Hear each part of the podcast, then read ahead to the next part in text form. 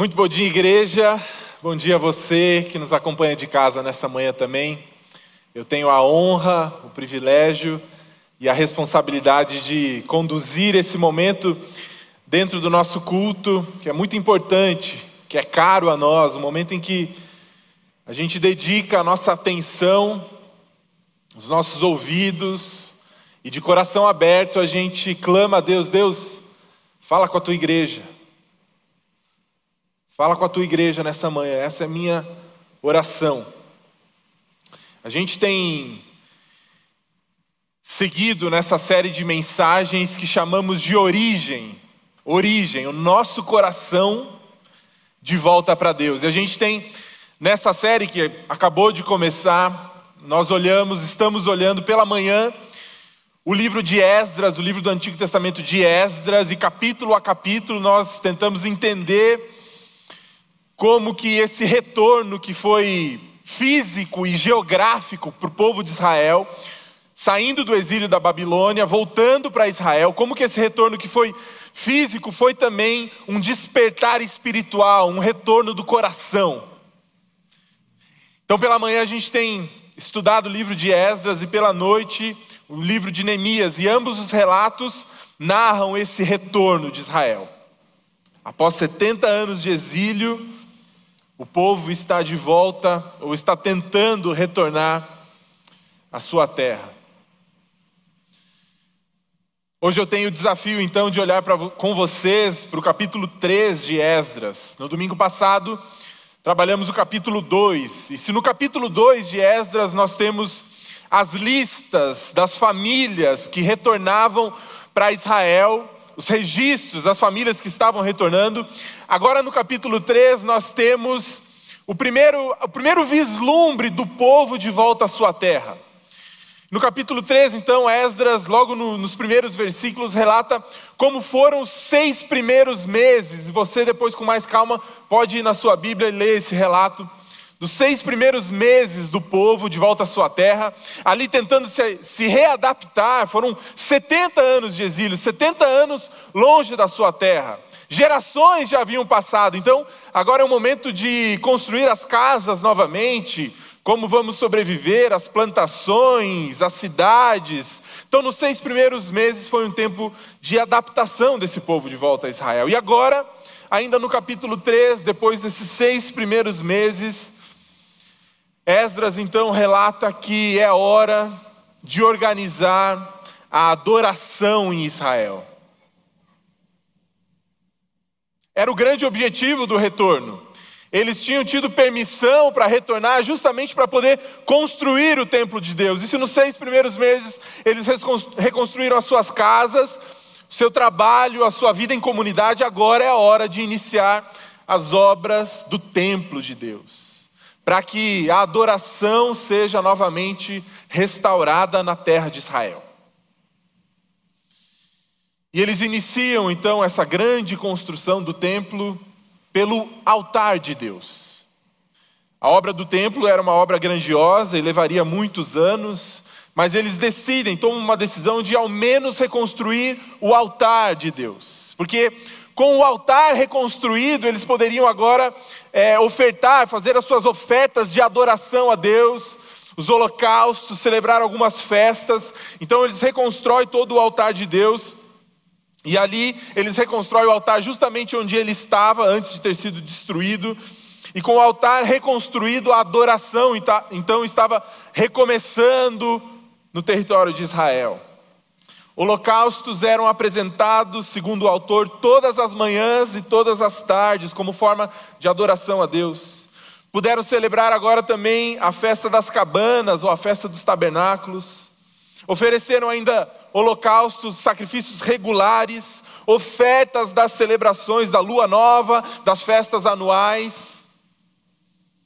Depois de ter todo o povo reunido para reconstruir o altar de Deus, a adoração estava começando novamente, eles decidem que é a hora de iniciar as grandes obras do templo do Senhor, do templo de Deus. Depois de se organizarem financeiramente, os recursos, recursos materiais, recursos humanos, quem vai tocar essa grande obra. O autor relata um momento muito especial na história de Israel, na história desse povo, que foi o lançamento dos alicerces do templo. E quando os alicerces do templo são lançados, são colocados, o autor, Esdras, no capítulo 3, versículos de 10 a 13, relata que o seguinte fenômeno aconteceu no povo de Israel. Esdras 3, de 10 a 13. Quando os construtores terminaram os alicerces do templo do Senhor, os sacerdotes do povo puseram suas vestes e tomaram seus lugares para tocar as trombetas. Os levitas, descendentes de Asaf, fizeram soar os símbolos para louvar o Senhor, conforme o rei Davi havia prescrito. Com louvores e ação de graças, entoaram este cântico ao Senhor: Ele é bom e o seu amor por Israel dura para sempre. Então, todo o povo que havia retornado, reunido em Jerusalém, com os alicerces diante deles, que significavam muito mais que uma obra física, mas o retorno à sua cultura, a reconstrução de uma identidade de povo. Os alicerces vistos eram um vislumbre do futuro, de esperança, de que as coisas retornariam ao normal. Então todo o povo louvou o Senhor em alta voz, pois haviam sido lançados os alicerces do templo do Senhor. Muitos dos sacerdotes, dos levitas e dos outros chefes de família mais velhos, que tinham visto o primeiro templo agora destruído, choraram alto quando viram os alicerces do novo templo. Outros tantos, porém, gritavam de alegria. E os gritos alegres e o choro se misturavam num barulho tão forte que se podia ouvir de muito longe. Uma experiência poderosa de adoração, um marco no povo de Israel. Estamos de volta à nossa terra. E o centro dessa experiência foi o próprio Deus. Ele é bom, seu amor por Israel dura para sempre. Quando eu era adolescente, tinha por volta de 12, 13, 14 anos, eu lembro de uma conversa que eu tive que foi muito significativa, muito marcante, eu lembro até hoje. Morávamos, eu com a minha família, no interior do Rio Grande do Sul, numa cidade muito pequenininha, bem de interior. E, bom, a minha rotina na época basicamente era ir, ir à escola pela manhã e tinha as tardes livres. E numa cidade pequena, nós saíamos para a rua para brincar, jogar futebol. E numa, numa dessas tardes a gente tinha saído para jogar futebol com a turma da escola e ficamos até tarde na rua e já estava anoitecendo, já estava noite. E terminamos ali o nosso jogo, estávamos voltando para casa, uma turminha de três ou quatro. E era uma noite muito escura e nós podíamos ver muito bem as estrelas do céu. Céu, aquele céu estrelado, céu limpo. E no interior não tinham muitas luzes, nenhum prédio na cidade, nem nada disso. Então, o céu ele se apresentava, era um show para a gente naquela noite ver as estrelas do céu. E olhando para as estrelas e a gente conversando, nós entramos numa conversa filosófica e profunda sobre o sentido da vida. Porque a gente olhava para aquele universo de estrelas, aquele universo gigante diante de nós, e nós olhávamos para a nossa própria vida e pensávamos na pequenez da nossa vida e como que a gente se encaixava nesse universo que era tão gigante. E a conversa foi evoluindo, chegamos a falar sobre a morte. E eu lembro muito bem que na época a minha fé em Jesus ainda não estava completamente consolidada e aquela conversa me gerou um medo, um vazio, um sentimento de por que, que eu estou aqui? Será que, será que a vida acaba ali na frente e e depois que ela terminar, será que vai ser um nada eterno?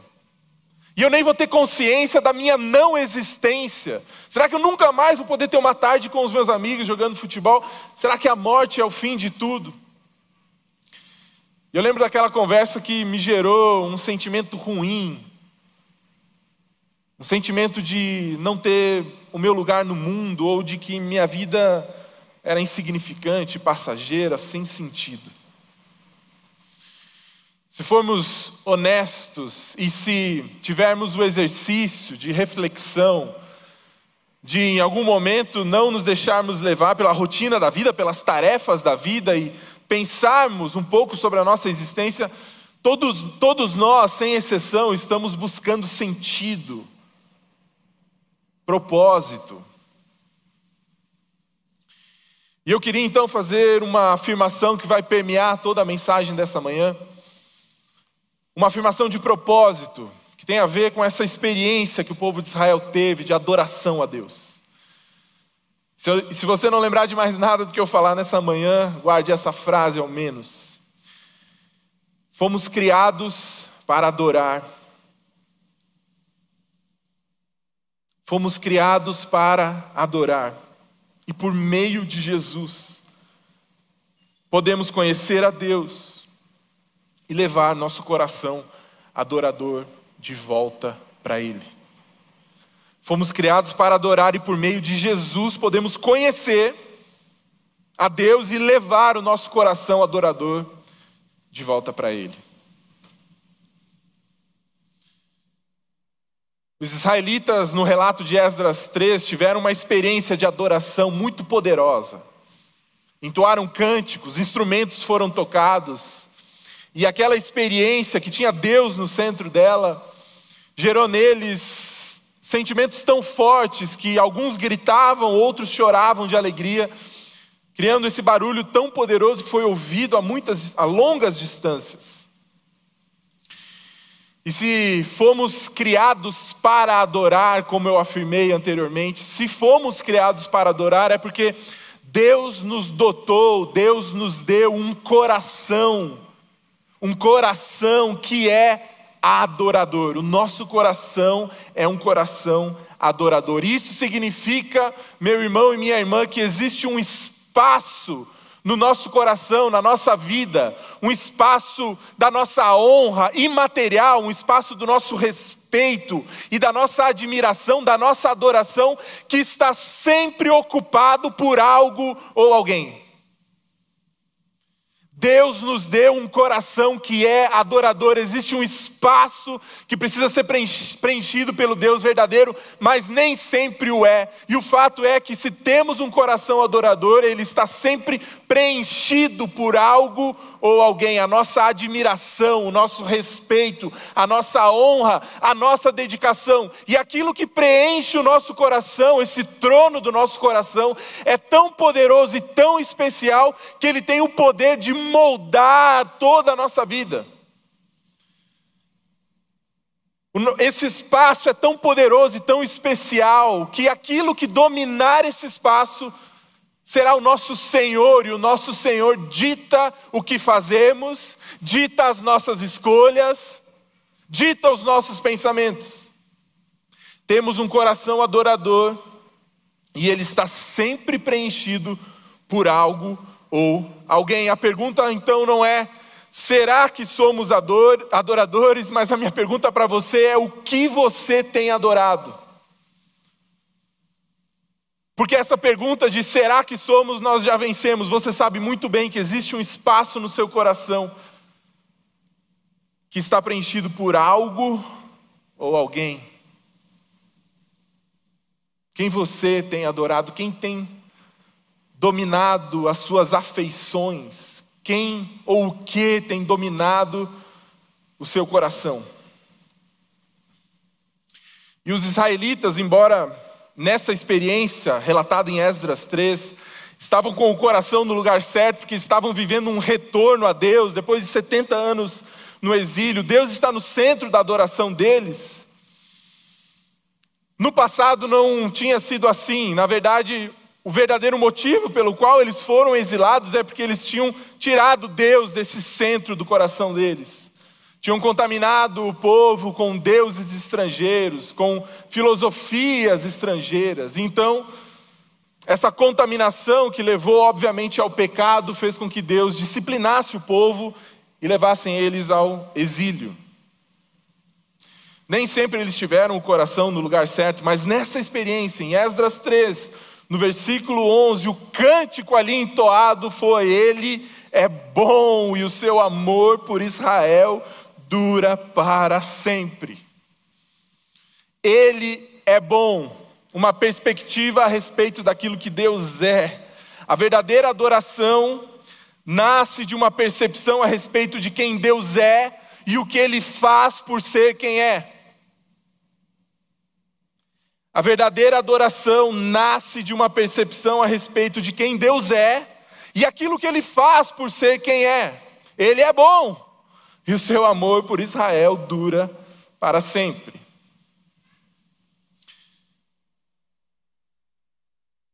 E embora eu e você, numa sociedade ocidental, talvez não corramos o risco tão diretamente de adorarmos outros deuses, como os israelitas tiveram no passado. Vocês lembram muito bem da história, por exemplo, de Moisés, quando ele sobe no Monte Sinai para receber os Dez Mandamentos. Quando ele retorna, eles estão adorando um bezerro de ouro, um outro Deus. E hoje nós vivendo numa sociedade tradicionalmente com uma moral judaico-cristã, nós já nascemos aprendendo uma, uma ideia de apenas um Deus, uma ideia monoteísta, não corremos tanto risco de adorarmos um bezerro de ouro ou imagens, ídolos. Mas corremos outros riscos porque esse lugar especial no nosso coração de adoração pode ser ocupado por qualquer outra coisa. E esse é o alerta de João, quando ele escreve 1 João no capítulo 5, versículo 21, encerrando ali a sua epístola, encerrando a sua carta, ele deixa um alerta: Filhinhos, afastem-se dos ídolos. Filhinhos, afastem-se dos ídolos. Deus nos dotou com um coração que é adorador e esse espaço pode ser preenchido por algo ou alguém. Talvez não seja um ídolo físico, um Deus físico, mas ele pode ser tantas outras coisas. Aquilo que tiver o poder de dominar a sua vida, de determinar as suas ações, as suas escolhas, este é o seu ídolo. E pode ser o seu trabalho, pode ser uma ideologia política, pode ser a própria política, pode ser um político, pode ser os seus afazeres do dia a dia, seu celular, seu computador escola, faculdade, reputação, amigos,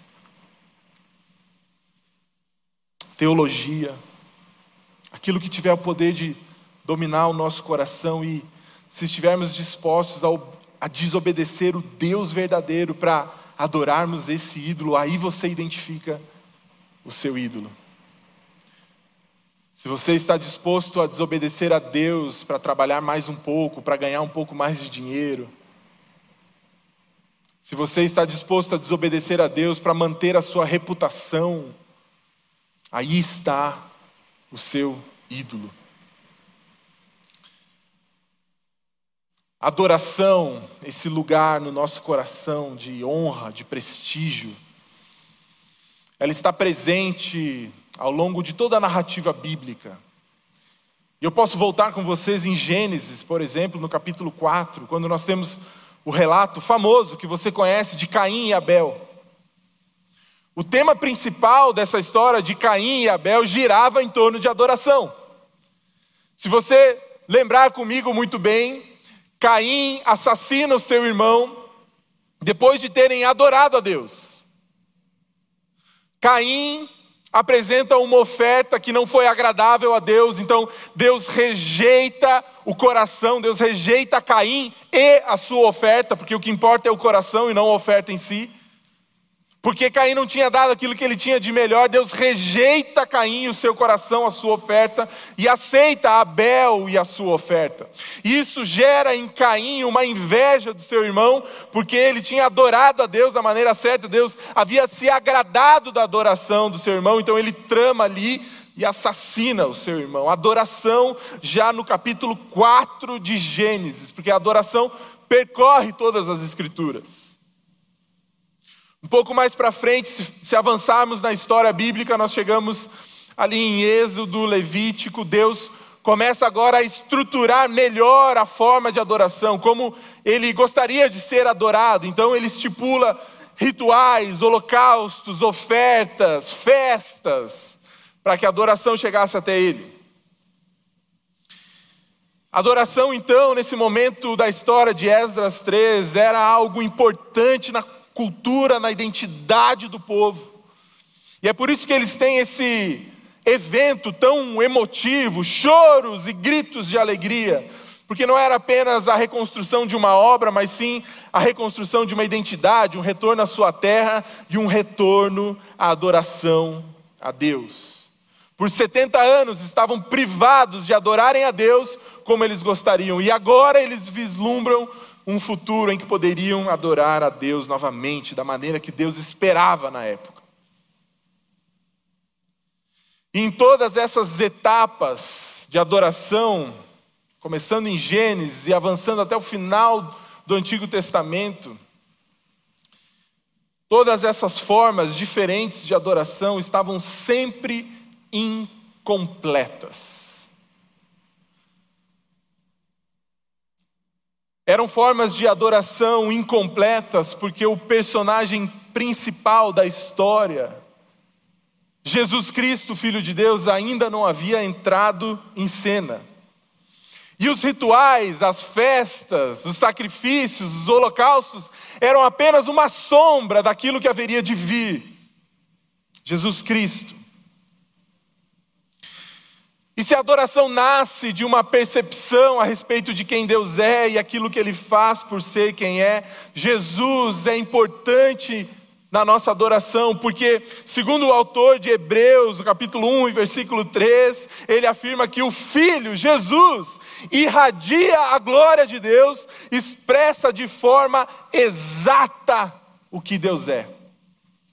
O conhecimento que o povo tinha à época era limitado, porque Jesus ainda não havia entrado em cena e Jesus é a comunicação final de quem Deus é. Jesus é a revelação final de quem Deus é. E se a adoração nasce de uma percepção a respeito de quem Deus é e aquilo que ele faz por ser quem é, Jesus tem um papel central na nossa vida, na nossa adoração.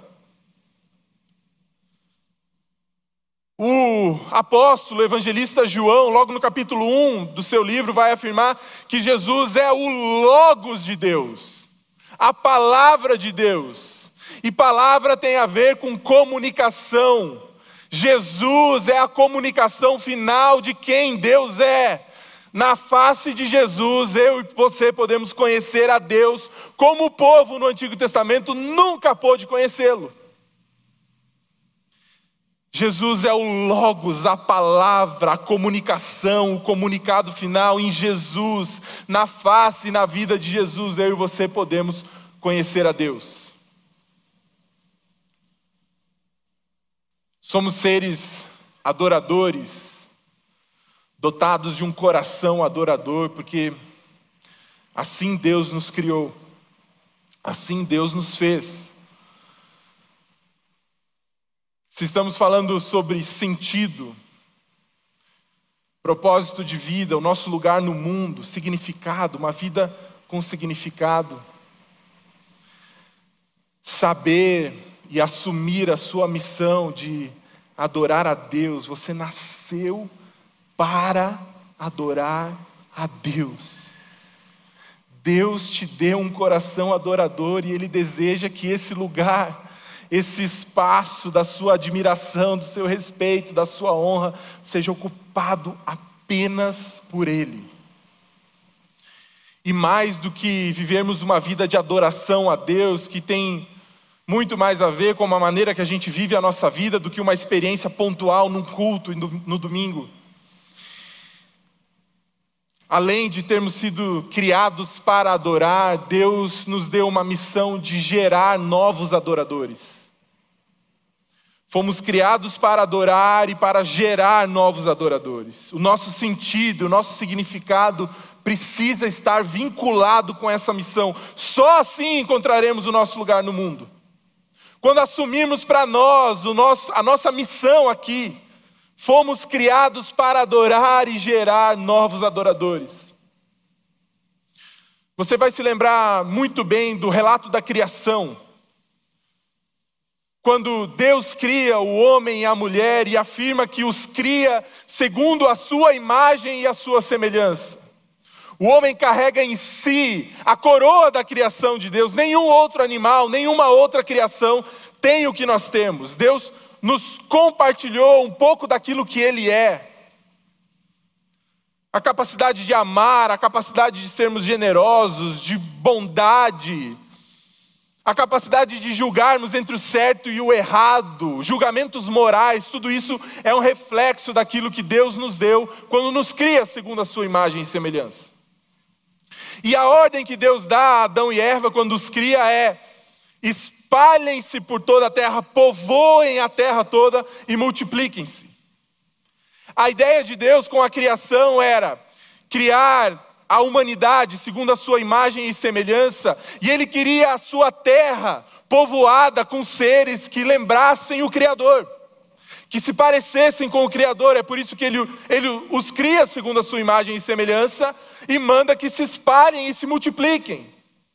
O desejo de Deus é que a sua imagem a sua semelhança esteja espalhada por toda a terra. Porém, logo no capítulo 3 de Gênesis, há um percalço nesse plano de Deus. Adão e Eva desobedecem a Deus e agora carregam em si a mancha do pecado. E logo no capítulo 4 de Gênesis, quando o autor narra os filhos de Adão e Eva, ele não vincula mais esses filhos que nascem agora segundo a imagem e semelhança de Deus, mas segundo a imagem e semelhança do próprio Adão. O homem, depois do pecado, carrega em si a imagem e semelhança de Deus comprometida, não mais como era antes do pecado.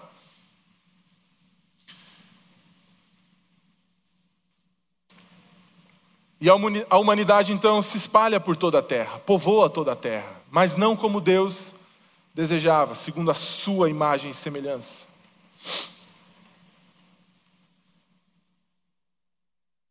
Essa história muda quando Cristo Jesus vem até nós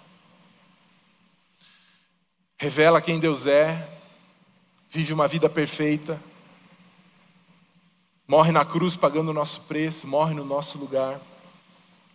E agora aqueles que reconhecem a Jesus como seu Senhor e seu Salvador, entram em um processo que chamamos de santificação, de mudança, de se parecer novamente com Jesus, que é Deus.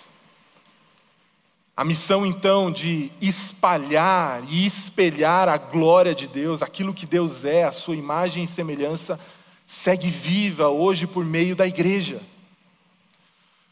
Nós somos aqueles responsáveis por espelharmos e espalharmos a glória de Deus pela terra. Quando somos transformados, confrontados por Deus e movidos à mudança de caráter, nesse processo que é uma luta de abandonarmos o velho homem para nos parecermos cada dia mais com Jesus, estamos espalhando e espelhando a glória de Deus na terra.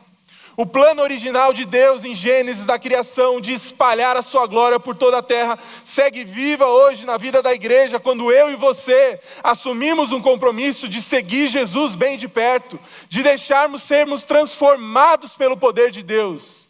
E agora a imagem e semelhança de Deus é restaurada em nossas vidas e a igreja espalha pelo mundo a glória de Deus, segundo a imagem e semelhança de Deus.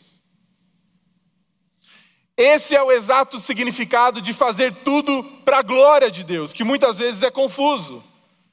A glória de Deus nada mais é que os seus atributos sendo percebidos, vistos. Quando o amor de Deus é visto, a glória de Deus está sendo vista. Quando a bondade de Deus é vista, a glória de Deus está sendo vista. Fazer tudo para a glória de Deus é assumir o nosso compromisso de que somos adoradores criados para adorar e gerar novos adoradores, porque quando pessoas olharem para a nossa vida, olharem para a sua vida, o que elas deveriam perceber é a imagem e semelhança de Deus, dobrarem os seus joelhos e conhecerem a Deus por meio de você. Você é o responsável por espalhar e espelhar a imagem de Deus no mundo, adorando a Ele pelaquilo que Ele é e gerando novos adoradores quando pessoas percebem a glória de Deus na sua vida. Nunca foi a respeito de nós mesmos, sempre foi a respeito de Deus. A nossa vida encontra sentido e significado quando reconhecemos que Deus nos deu um coração adorador, nascemos para adorá-lo e gerar novos adoradores. Foi assim com o povo no Antigo Testamento. Nunca foi a respeito do povo. O povo de Israel não era muito especial, eles não foram escolhidos porque eram bons. Eles foram escolhidos porque Deus queria demonstrar o poder dele, chamando um povo santo, e esse povo deveria ser luz para todas as nações. Revelando quem Deus é, nunca foi a respeito do povo, nunca foi a respeito de nós mesmos, sempre foi a respeito de Deus, espalhando a sua imagem na terra, sendo conhecido e adorado por sua criação. Fomos criados para adorar e por meio de Jesus podemos conhecer a Deus e levar nosso coração adorador de volta para Ele. Jesus é a revelação final de quem Deus é, o comunicado final de Deus. Vocês querem saber quem eu sou? Vocês querem me conhecer, vocês querem saber como eu ajo, como eu penso. Vocês querem ter uma revelação final de quem Deus é, vocês querem se aproximar de mim. Olhem para Jesus. Jesus é o comunicado final de quem Deus é. E por meio dele, nós podemos levar o nosso coração de volta para Deus, por meio de Jesus. Existe um conceito na teologia que se chama o progresso da revelação. Deus foi se revelando à humanidade progressivamente. No Antigo Testamento, as leis, os profetas. Progressivamente Deus se foi, foi se revelando mais e mais e mais. Até a chegada de Jesus, e Jesus é a revelação final de quem Deus é. E é por isso que Deus nunca esteve tão próximo de você como Ele está hoje. Os profetas e os homens de Deus do Antigo Testamento, Abraão, Moisés, Jacó, José, apenas sonhavam em ter o que eu e você temos hoje. Nós temos a revelação final de quem Deus é. E existe uma história que ilustra muito bem esse progresso da revelação e Jesus como a revelação final de Deus. Moisés, no capítulo 33 de Êxodo, uma história peculiar e interessante. Moisés está andando com Deus, já havia libertado o povo do Egito, já havia visto o que Deus podia fazer, o seu poder, e no capítulo 33 de Êxodo, Moisés faz um pedido inusitado, um pedido ousado. Ele fala: Deus, eu tenho andado contigo, o Senhor me chamou, nós temos tido algumas experiências, mas eu quero dar um passo a mais, Deus. Eu quero te conhecer melhor, eu quero ver a Sua glória. Deus, me deixa ver a Sua glória, eu quero ver quem você é. Eu quero ter uma experiência de te conhecer mais. Deus então faz um combinado com Moisés. Moisés, você não pode me ver, não pode ver a minha face nesse momento da história, porque se você me ver, certamente você vai morrer, porque a minha glória é muito grande, você, você vai morrer. Mas eu quero atender parcialmente o seu pedido. Então vamos fazer o seguinte, Moisés, eu vou te colocar na fenda de uma pedra, na fenda de uma pedra, e eu vou passar por você com a minha glória. E quando eu estiver passando por você, Moisés, eu vou te cobrir com a minha mão para te proteger.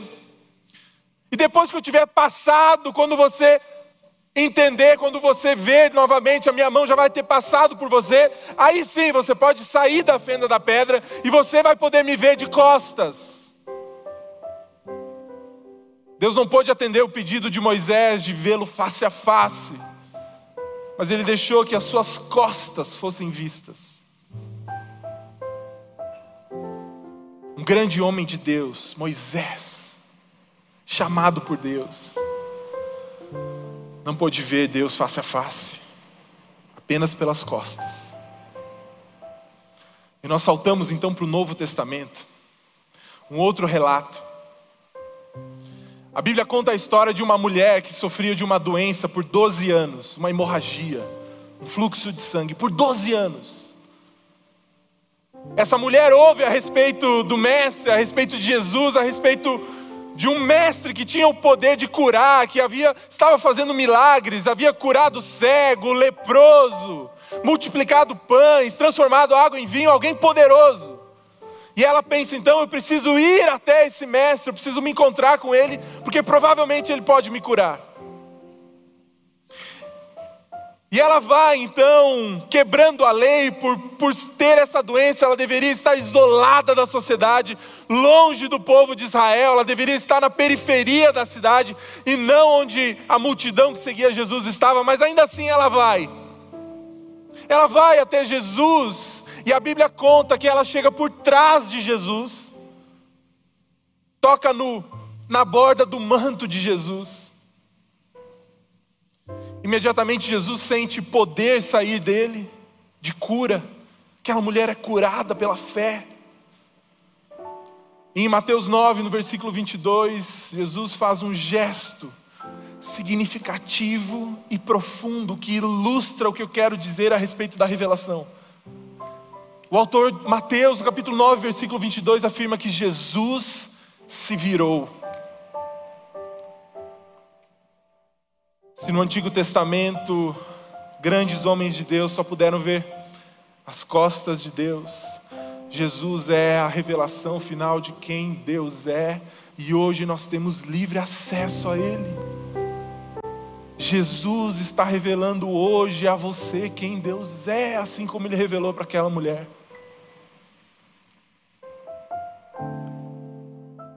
Hoje, por meio das Escrituras, por meio dos relatos, nós podemos conhecer a Deus. Jesus revela quem Deus é. E sabe por que aquela mulher, no relato, Jesus, quando se volta para a multidão e a mulher pode ver a face de Jesus, Jesus pergunta: Quem foi que me tocou? Porque saiu o poder de mim, eu preciso saber quem foi que me tocou. E Jesus insiste algumas vezes: Quem foi? Quem foi? Quem foi que me tocou? E sabe por que aquela mulher não se revela instantaneamente para Jesus, falando: Jesus, fui eu, fui eu que te toquei? Não, aquela mulher tem medo, ela não quer se revelar, sabe por quê? Porque ela tem certeza que ela seria tratada de acordo com a lei, que ela seria julgada e condenada por Jesus, que o pecado dela de estar diante da multidão seria revelado por Jesus. Mas Jesus revela a graça de Deus e quem Deus é. E talvez essa seja a sua experiência hoje. Talvez você tenha medo de se relacionar com Deus, conhecer Deus melhor, dar um passo na direção de Deus, porque você tem certeza que será condenado, julgado por seus pecados. Mas Jesus revela um Deus de amor e de graça. Se no Antigo Testamento grandes homens de Deus não puderam conhecer a Deus, hoje, pecadores como eu e você, por meio de Jesus, podemos conhecer quem Deus é.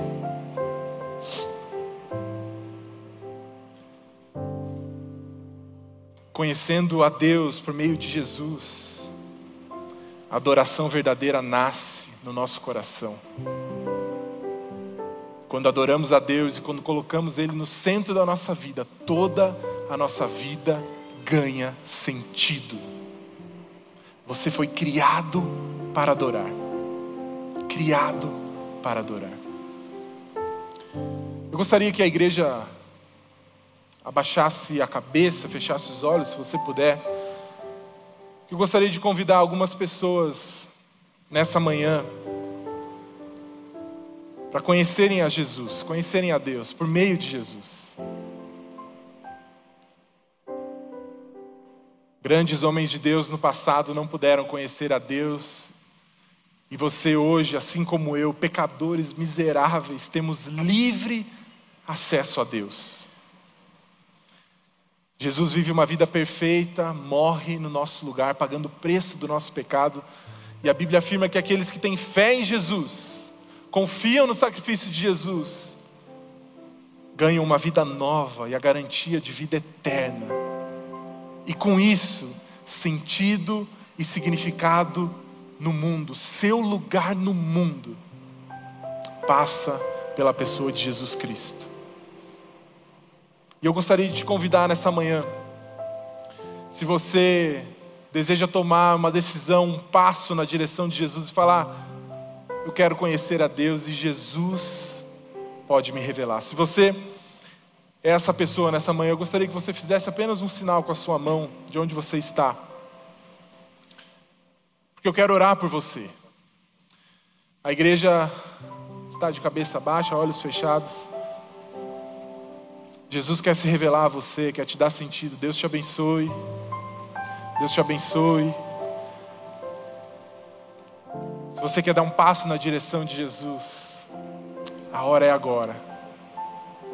O seu passado não importa mais. Jesus quer te perdoar, te dar vida nova.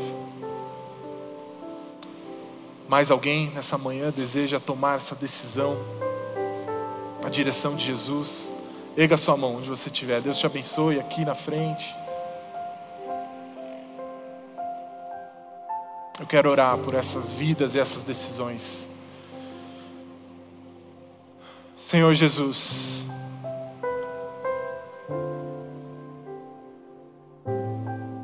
nosso coração adorador só encontra sentido quando te conhecemos Obrigado, porque o Senhor é a revelação final de quem Deus é, e na tua face nós podemos conhecer a Deus. Muito obrigado pelo teu sacrifício na cruz, imerecido por nós.